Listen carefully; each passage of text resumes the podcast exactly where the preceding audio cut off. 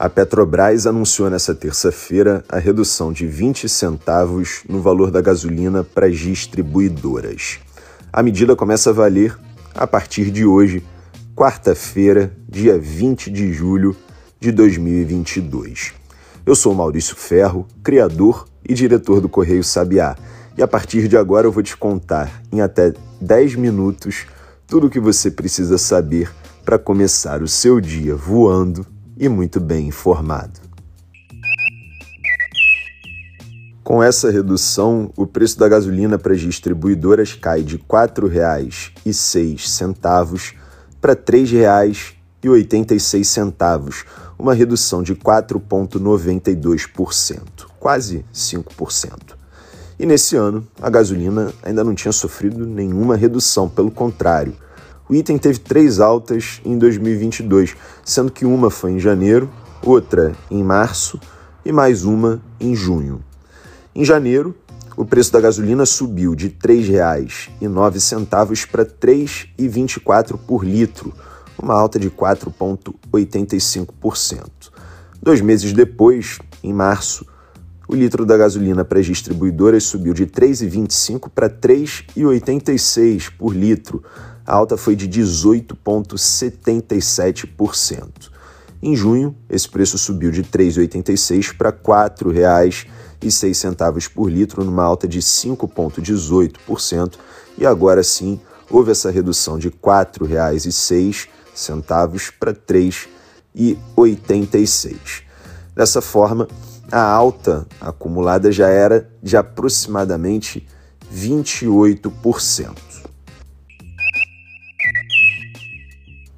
As ações ordinárias e preferenciais da Petrobras avançaram, respectivamente, no pregão dessa terça-feira, 1,12% e 2,03%. Avançaram, portanto, no mesmo dia em que a empresa anunciou a redução no valor do litro da gasolina para as distribuidoras. Já o Ibovespa fechou numa alta de 1,37% no pregão dessa terça, aos 98.244 pontos, e o dólar caiu 0,1%, cotado a R$ 5,42. Por fim, a Netflix divulgou seu balanço trimestral e indicou resultados acima do esperado. O lucro foi de 3 dólares e 20 cents por ação, acima, portanto, da expectativa de 2,95. A empresa perdeu 970 mil assinantes, quase um milhão de assinantes, na base trimestral, só que mesmo assim foi menos do que os 2 milhões inicialmente previstos. Mudando de assunto, começam nessa quarta-feira as convenções partidárias que formalizam as candidaturas políticas aos cargos de deputado estadual, deputado federal, senador, governador e presidente. O primeiro evento para um candidato à presidência já ocorre hoje, quarta-feira, e é do Ciro Gomes, do PDT. Já o evento do PT ocorre nessa quinta para formalizar a candidatura do ex-presidente Luiz Inácio Lula da Silva, que deve estar cumprindo agenda em Recife, portanto, não deve comparecer à convenção do PT. Já a convenção do PL, o partido do presidente Jair Bolsonaro, está prevista para o domingo, dia 24, no Rio de Janeiro. A convenção do MDB, que estava prevista para o dia 27 e oficializaria a candidatura da senadora Simone Tebet, do MDB do Mato Grosso do Sul, pode ser adiada para o dia 5 de agosto, que é o último dia do prazo permitido pela legislação eleitoral para formalizar as candidaturas.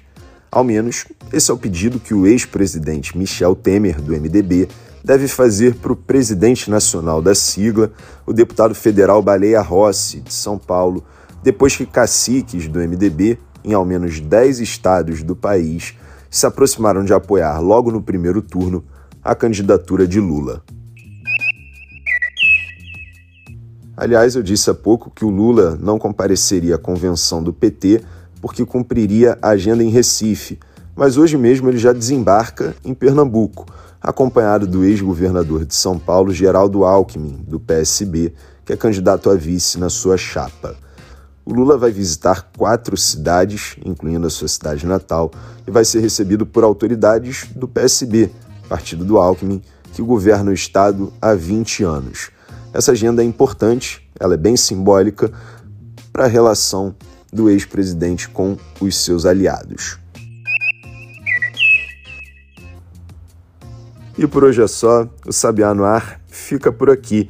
Mas eu sempre te lembro, se você gosta do nosso podcast e quer ficar por dentro da publicação de novos episódios, você deve seguir a gente aqui na sua plataforma preferida de streaming e também clicar no sininho para ativar as notificações.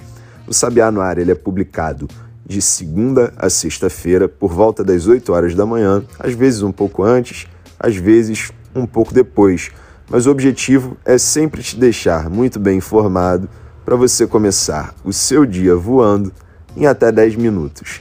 Quem faz o roteiro e a apresentação todos os dias desse podcast sou eu, Maurício Ferro, criador e diretor do Correio Sabiá. Já quem faz a edição do áudio é a Bia Brito, também diariamente.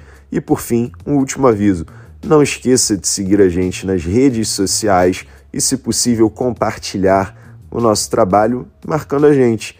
É arroba Correio Sabiá.